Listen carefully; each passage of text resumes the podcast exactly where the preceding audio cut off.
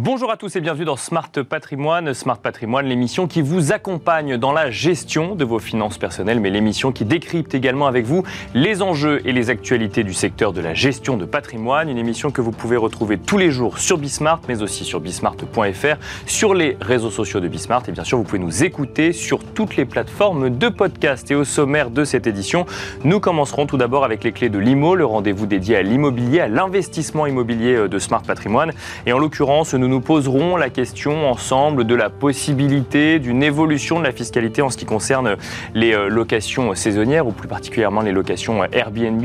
Bruno Le Maire euh, a laisser entendre que cela pourrait arriver dans quelques interviews avant euh, l'été. Nous nous poserons la question ensemble euh, de savoir ce que cela pourrait changer avec Aurélie Sultan, avocate fiscaliste en patrimoine et experte en location euh, meublée. Ce sera donc la première partie de Smart Patrimoine. Nous enchaînerons ensuite avec Enjeu patrimoine dans un contexte compliqué ou en tout cas un petit peu différent en ce moment pour euh, les fonds immobiliers, que ce soit les SCI, OPCI ou euh, SCPI. Nous nous demanderons quel est le traitement à réserver pour les fonds immobiliers dans un contrat d'assurance vie pour cette fin d'année 2023 et nous aurons le plaisir de recevoir sur le plateau de Smart Patrimoine pour en parler Christian de Kerangal, directeur général de euh, l'Institut de l'épargne immobilière et foncière, mais aussi Anthony Kelsey, fondateur de Calci Patrimoine. Ce sera donc Enjeu Patrimoine. Et puis enfin, nous finirons cette émission avec l'œil du Où nous aurons le plaisir de recevoir Antoine Cauchy, cofondateur de Trèfle Gestion Privée, avec qui nous reviendrons sur les contrats de prévoyance pour les entrepreneurs et notamment sur les points à regarder de près pour vérifier euh, si l'on est bien équipé en matière de prévoyance. On se retrouve tout de suite sur le plateau de Smart Patrimoine.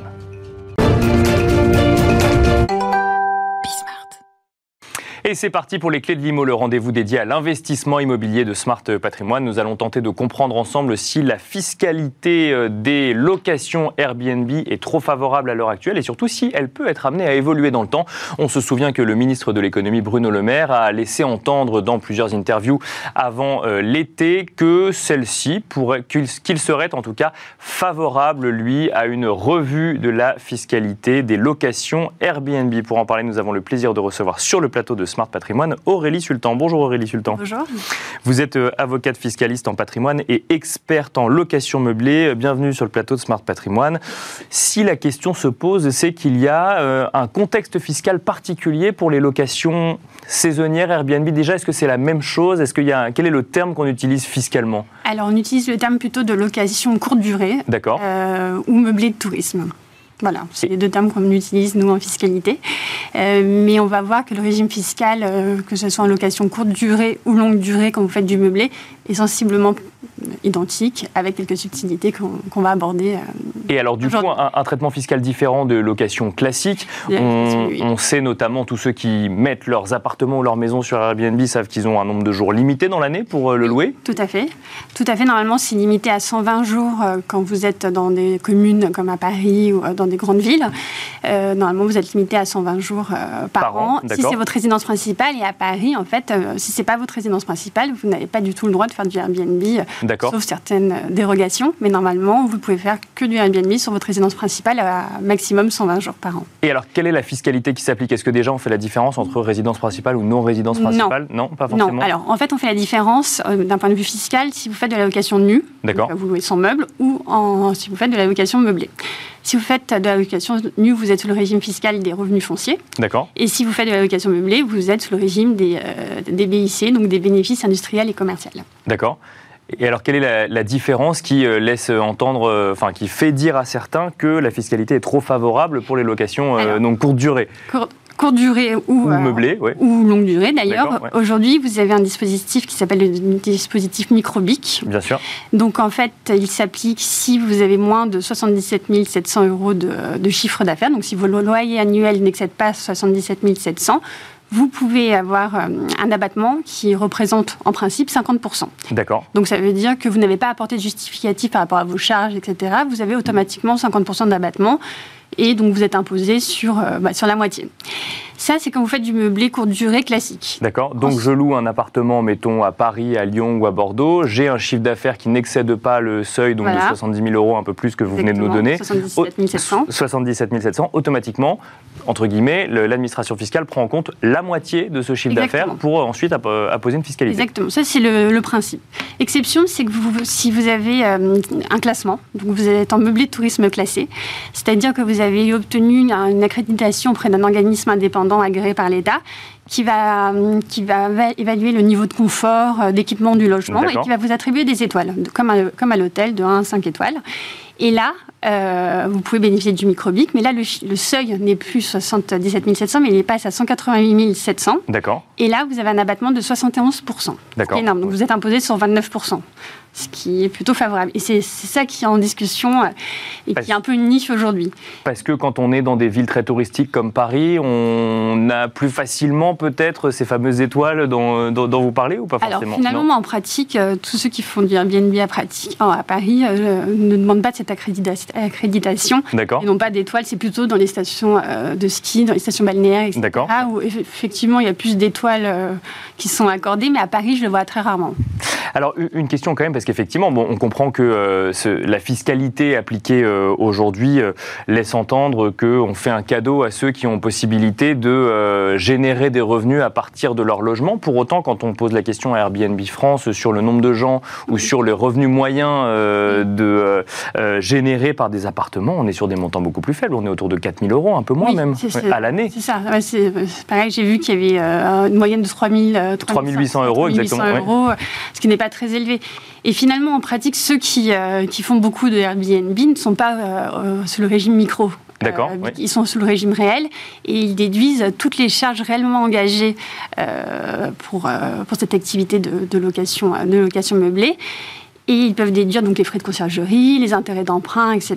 Donc on dépasse souvent les 50% finalement de charges réelles euh, engagées. Surtout qu'on peut amortir en fait le bien immobilier quand on fait de la location meublée, à condition d'avoir un, comptable, donc d'inscrire le bien à l'actif d'un bilan. Donc il n'y a pas une comptabilité, donc c'est des frais quand même euh, en plus. Donc on est quand même considéré comme professionnel. On ne peut pas simplement les déclarer non, sans être professionnel. On peut être en loueur meublé non professionnel et, euh, et, bénéficier, et déduire l'amortissement. C'est pas, c'est juste une, un dispositif comptable on est quand même sous le régime réel, avec une comptabilité à tenir, même si on est non professionnel.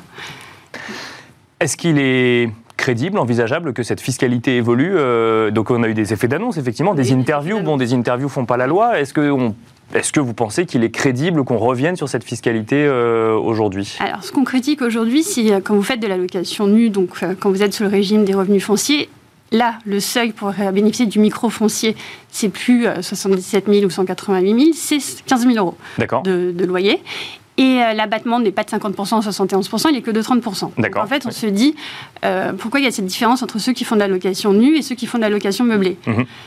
Donc euh, aujourd'hui, euh, certains veulent justement euh, ben, revenir sur, les, sur la fiscalité des, revenus, des revenus fonciers. Après, c'est un peu sévère parce que c'est vrai quand vous faites de la location meublée, vous achetez des meubles. Enfin, il y a quand même beaucoup de, de contraintes quand même. Bien sûr, de charges. location que vous n'avez pas quand vous faites de la location nue. Donc euh, c'est pour ça que les 50%, dans les 50%, on prend en compte toutes ces charges euh, ah, euh, oui, notamment aux frais de conciergerie. Et avec une question sur le logement quand même, parce qu'avec cette idée derrière que si la fiscalité est plus incitative sur la location courte durée, type Airbnb ou saisonnière, c'est autant de biens qu'on enlève pour du logement longue durée dans un contexte de tension un peu sur le marché du logement à l'heure actuelle. Oui, c'est vrai, mais quand vous regardez l'allocation des, des, meublés longue durée, finalement aussi, elle bénéficie d'un régime enfin, de abattement de 50%. C'est pas que les locations courte durée. Donc, est-ce qu'on veut revenir sur tout le dispositif des loueurs en meublé, euh, loueurs en meublé non professionnels ou même professionnels? Bien sûr. Ou est-ce qu'on va revenir que sur les, euh, les, euh, les locations courte durée? Euh, dont certains peuvent bénéficier d'un abattement de 71%. Donc certains veulent justement voir la suppression seulement de cet abattement de 71% et de le rabaisser à 50%. Donc aujourd'hui, on ne sait pas sur quel terrain ils veulent. Enfin, euh, euh, la loi de finances, normalement, ça devrait être discuté lors du projet de la loi de finances pour 2024, donc à l'automne prochain. Et donc on va voir est-ce qu'ils vont réduire les seuils, est-ce qu'ils vont réduire les abattements, est-ce qu'ils vont pas toucher du tout à la location meublée. on, verra. Est-ce qu'un changement de fiscalité se selon vous, alors effectivement, là, on est plus du domaine de, de l'avis, puisqu'on n'a pas encore de, de faits établis, mais pourrait à lui seul régler le problème du mal logement. En fait, peut-être qu'on peut qu'on fait peser sur les Airbnb quelque chose qui n'a pas forcément à voir avec la location saisonnière aussi en matière de logement en France.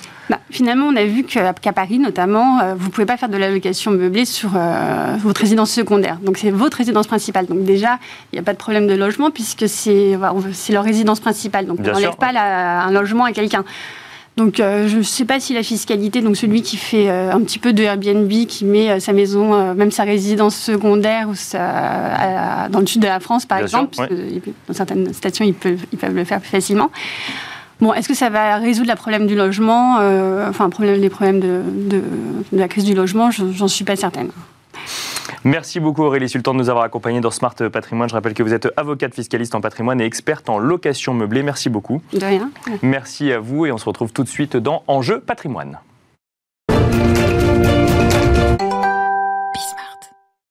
Comment aborder les fonds immobiliers dans vos contrats d'assurance vie? Voilà la question qui va nous animer ensemble dans Enjeu Patrimoine. Pour en parler, nous avons le plaisir d'accueillir sur le plateau Christian de Kerangal. Bonjour Christian de Kerangal. Bonjour. Bienvenue sur le plateau de Smart Patrimoine. Vous êtes directeur général de l'IEIF, Institut de l'épargne immobilière et foncière. On va revenir avec vous dans un instant sur les tendances et les chiffres un petit peu vis-à-vis de ces fonds immobiliers. Juste avant, nous avons le plaisir d'accueillir également sur le plateau Smart Patrimoine pour en parler Anthony Kelsey. Bonjour Anthony Kelsey. Bonjour Nicolas. Vous êtes fondateur de Patrimoine et vous nous direz dans un instant bah, quel sort vous réservez justement à ces fonds euh, immobiliers dans des contrats d'assurance vie ou autres pour cette fin d'année 2023. Christian de Kerangal, on va commencer avec vous.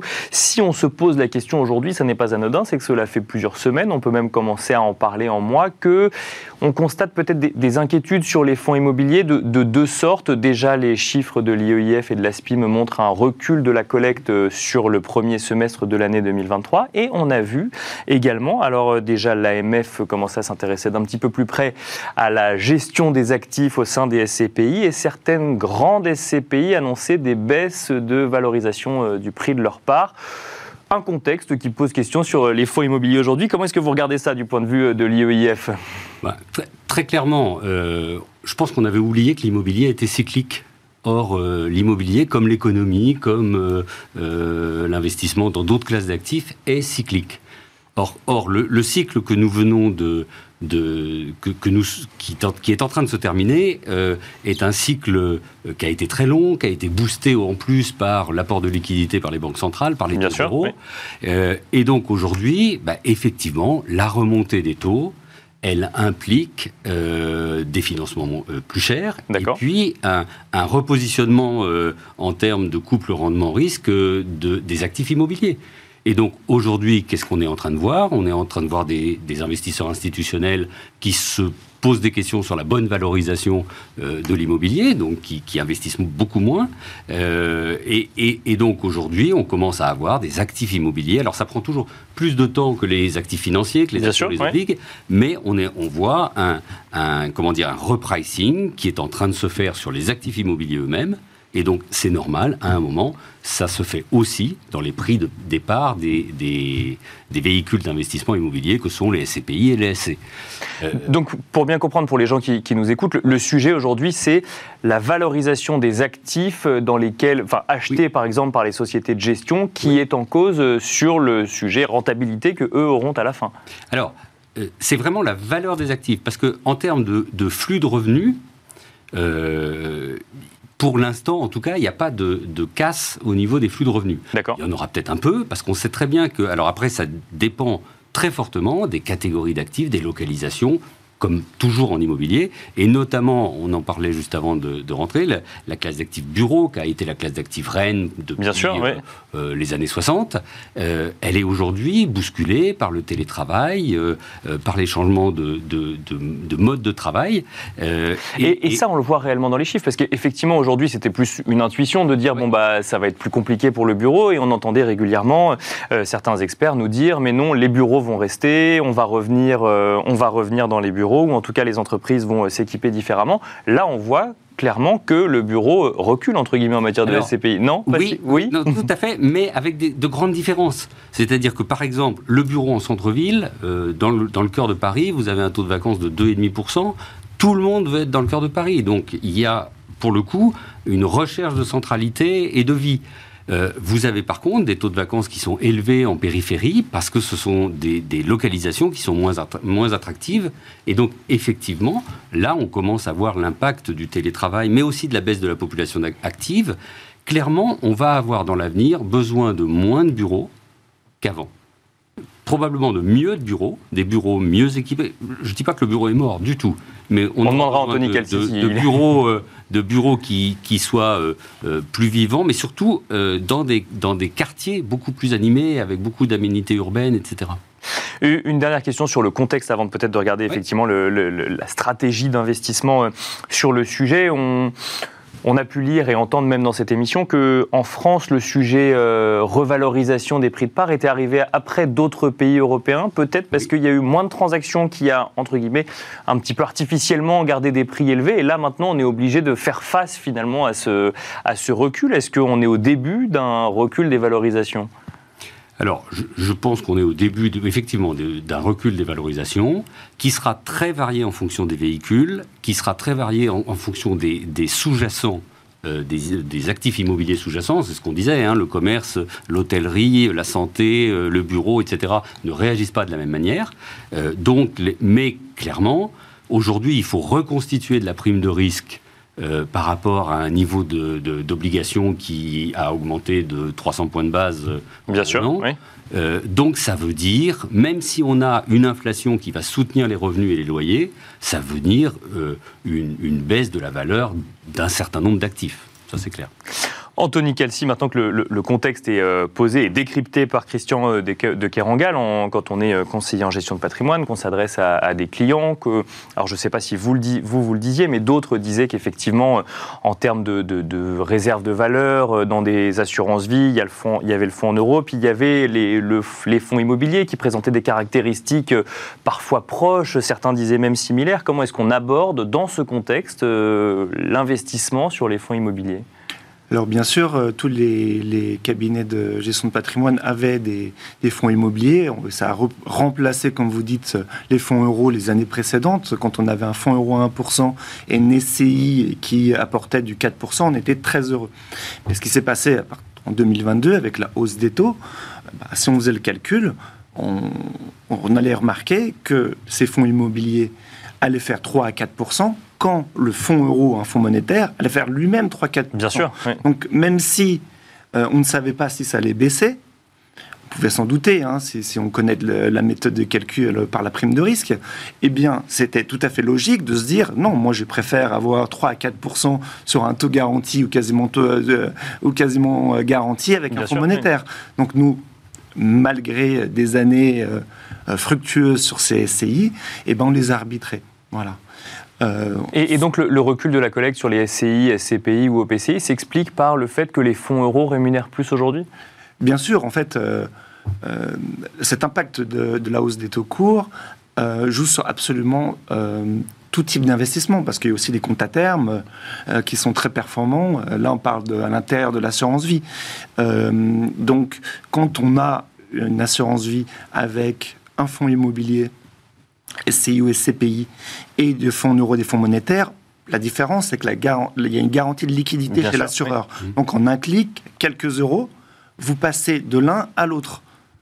Vous n'avez pas besoin de casser le contrat. Donc faites-le. Euh, on attend de voir euh, si les, valorisations euh, vont baisser les prochains trimestres. Il y a une deadline au 30 septembre, il y en a une plus grosse au 31-12-2023. Bien sûr, oui moi, j'ai pas envie euh, que mes clients euh, jouent avec le feu. Euh, on va sur un support à 3% garanti ou quasiment garanti, et puis on verra en 2024 s'il y a un point d'entrée. Point. Mais alors justement, c'est intéressant parce que euh, ceux qui défendent effectivement euh, les, fonds immobiliers euh, répètent que c'est de l'investissement de long terme et qu'il ne faut pas prendre des décisions face à quelques éléments court terme. Pour autant, ce, que, vous nous dites, c'est soyons quand même prudents sur le court terme et sur le contexte qu'on voit actuellement. Non, mais bien sûr, on avait ces CI depuis des années. Euh, mais là, quand on veut optimiser le, patrimoine d'un client, donc réduire son risque avec la même rentabilité, donc on parle d'un rapport rendement-risque, pourquoi s'embêter? Euh, Si euh, on parle de long terme, euh, c'est quand peut-être on a des SCPI en direct, qu'on a payé 10% de frais, qu'on touche des revenus, et que finalement cette SCPI nous plaît. là, on, est entre guillemets un peu plus coaché. Peut-être même en plus, il y a une liste d'attente de plusieurs mois pour pouvoir vendre. Là, sur votre assurance vie, encore une fois, en un arbitrage de quelques euros, vous passez de l'un à l'autre, vous pouvez revenir de l'un à l'autre. Euh, je pense qu'il ne faut pas se gêner. Voilà pour trouver les bons points d'entrée, quel que soit, quel que soit l'actif en question. Et l'actif dont on parle aujourd'hui, c'est les fonds immobiliers. Le, point d'entrée, je ne le connais pas. Je ne sais pas si ça va baisser, euh, je ne sais pas si ça va monter, je ne sais pas. Je sais juste qu'il y a un placement garanti à 3%, qui est d'une rentabilité équivalente à, un fonds immobilier. Donc on parle des baisses des SCPI, mais les, mais les SCI ont commencé à baisser. Bien sûr, oui, bien sûr. Donc, euh, les, les, SCPI ont fait la une des journaux, les SCI n'ont pas fait la une des journaux, des médias, euh, mais ça a déjà commencé de baisser. Donc, si vous aviez euh, arbitré 30 à 12, déjà vous serez un peu mieux, vous aurez gagné 3%, 3 plus la baisse, donc peut-être à 6% de delta. Donc, je pense que c'est pas encore trop tard parce que ça, parce que ça, ça n'a pas encore dévissé, hein, comme certaines SCPI à moins 17. Christian de Kerangal, vous vouliez réagir? Oui, je, voulais réagir parce que je ne suis pas tout à fait d'accord. Euh, moi, je pense qu'effectivement, euh, en tout cas pour les SCPI, pour les SCI, ça peut se discuter un, peu plus. Mais pour les SCPI, moi, j'ai plutôt, euh, j'aurais plutôt envie de, de conseiller. Ce n'est pas du tout mon rôle d'être conseil, mais plutôt de dire c'est effectivement un placement de long terme. Euh, quand on regarde le rendement global euh, sur 10 ans, sur 20 ans, sur 30 ans euh, des SCPI, il est supérieur à celui de beaucoup, beaucoup de produits. Et donc moi je dirais au contraire, ne sortez pas maintenant, si jamais vous en avez. Mais alors, la, question, c'est peut-être celle qu'a posée Anthony Calci dans sa réponse. C'est euh, quand je les détiens en direct et quand je les détiens en assurance vie, est-ce que mon comportement en tant qu'investisseur doit être le même? Alors, je sais que vous ne faites pas de conseils, mais euh, du coup, je vous pose la question à vous, Anthony Calci. Est-ce que le comportement doit être différent en lien avec la manière dont on détient ces fonds immobiliers? Oui, clairement, on fait une grosse différence entre les SCI et les CPI. Euh, donc, dans les CPI, déjà, il y a des frais. Et cette perception des loyers permet d'avoir un amortisseur en fait sur la rentabilité. Euh, donc, euh, nous, ce qu'on fait, c'est qu'on a vendu quelques SCPI euh, qui nous semblaient à risque sur la baisse de prix de part, mais on continue d'investir même sur les SCPI qui sont récentes et internationales. D'accord. Et plus diversifiées. Même dans le contexte actuel. Même dans le contexte actuel. parce que si elles sont en collecte positive, en fait, bah, elles, vont acheter des, des, elles vont acheter des immeubles avec des baux renouvelés, avec des prix plus bas. Donc, en fait, c'est très intéressant d'investir sur des fonds immobiliers qui sont en collecte positive, qui sont récents et on le fait, euh, et qui sont à l'international aussi. Donc, euh, donc non, il y a des choses vraiment à garder dans les fonds immobiliers. Christian Kerangal. Oui, pour aller dans le même sens, euh, je pense qu'on rentre dans une période où il va y avoir besoin d'une beaucoup plus grande sélectivité dans les fonds immobiliers, que ce soit les SCPI ou les SCI, pour regarder quels sont les sous-jacents. Il y a aujourd'hui des classes d'actifs qui ont déjà repricé et qui sont en train de commencer à repartir à la hausse. Enfin, l'hôtellerie euh, est une classe d'actifs que beaucoup d'investisseurs regardent. Euh, le commerce, il y a des commerces, il y a des commerces qui souffrent, bien sûr. Bien sûr. Il y a aussi des commerces qui vont très bien, au contraire. Euh, donc, donc comme vous le disiez, il, y a, il, va falloir choisir de manière beaucoup plus fine, et ça veut dire aussi pour les sociétés de gestion une nécessité de communiquer de manière peut-être plus importante, à la fois sur leur patrimoine et sur les risques. Eh bien, nous finirons là-dessus, euh, messieurs. Merci beaucoup, euh, Christian de Kerangal, directeur général donc, de l'Institut de l'épargne immobilière et foncière. Merci également, Anthony Calci, fondateur de Calci Patrimoine. Et quant à nous, on se retrouve tout de suite dans la troisième partie de Smart Patrimoine, l'œil du CGP.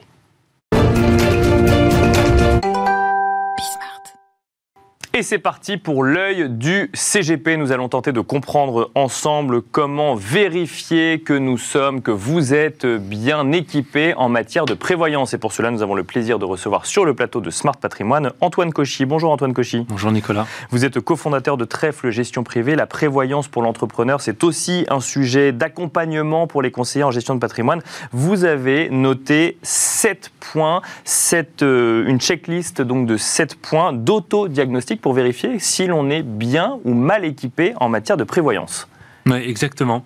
En fait, le, but pour euh, les interlocuteurs en face de nous, c'est qu'ils puissent se dire, ben, sur ces sept points-là, je sais analyser mon contrat. Le premier, c'est déjà, est-ce que je suis assuré Oui ou non, ça, c'est pas très compliqué à savoir. Le Vérifier deuxième, si j'ai bien un contrat de prévoyance. exactement. Alors, parfois, on se pose la question avec la retraite, donc on confond la prévoyance et la retraite. D'accord. Est-ce que j'ai bien un contrat de prévoyance pour l'arrêt de travail, l'invalidité ou le décès? Donc ça, c'est la première chose à vérifier forcément dans les sept points. Parce que, je reste là sur ce premier point, pardon, ça n'est pas obligatoire, donc il faut bien vérifier qu'on a un contrat de prévoyance.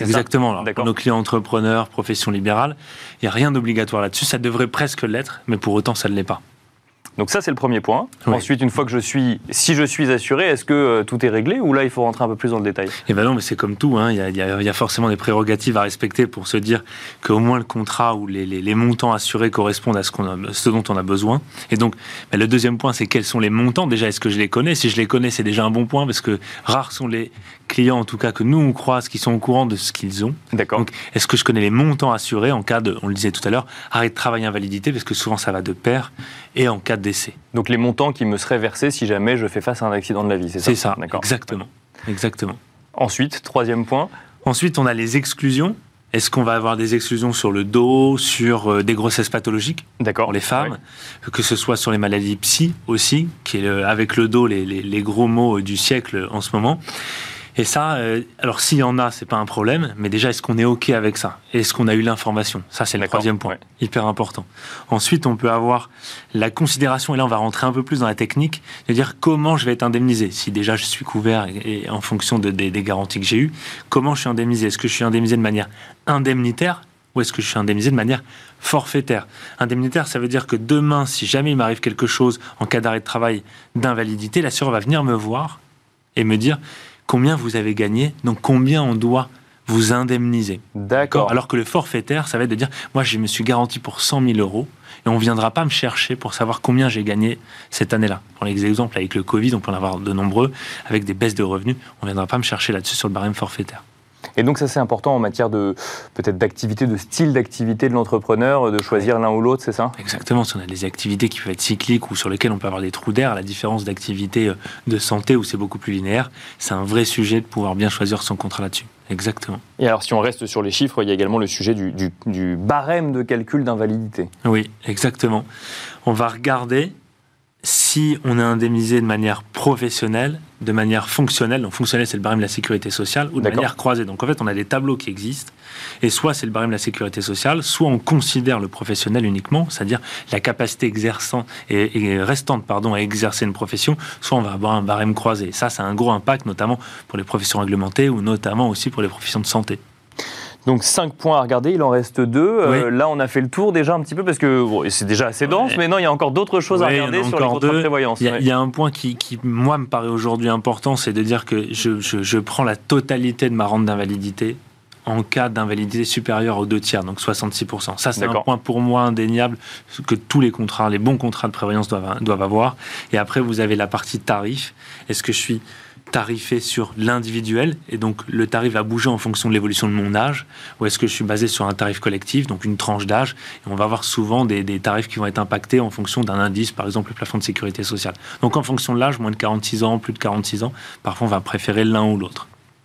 Est-ce que, euh, dernière question, euh, Antoine Cauchy, ces, éléments que vous nous donnez sont, bien compris des entrepreneurs ou est-ce que déjà, quand ils ont un contrat de prévoyance, ils estiment qu'ils ont fait plus que, que, la moyenne? Euh, bah, C'est le dernier point. Déjà, quand nos clients, en tout cas les entrepreneurs, pensent être assurés, pensent être assurés, c'est déjà un bon point. La pédagogie dans le métier, elle n'est pas facile. Euh, même mes confrères ou les banques assureurs sont pas forcément à l'aise, et ça c'est sûr, avec les sept points dont on a listé là. Donc forcément, les clients, c'est beaucoup plus difficile. Merci beaucoup Antoine Cauchy d'être venu sur le plateau Smart Patrimoine. Je rappelle que vous êtes cofondateur de Trèfle Gestion Privée. Merci beaucoup, merci à vous de nous avoir suivis. On se retrouve très vite sur Bismart.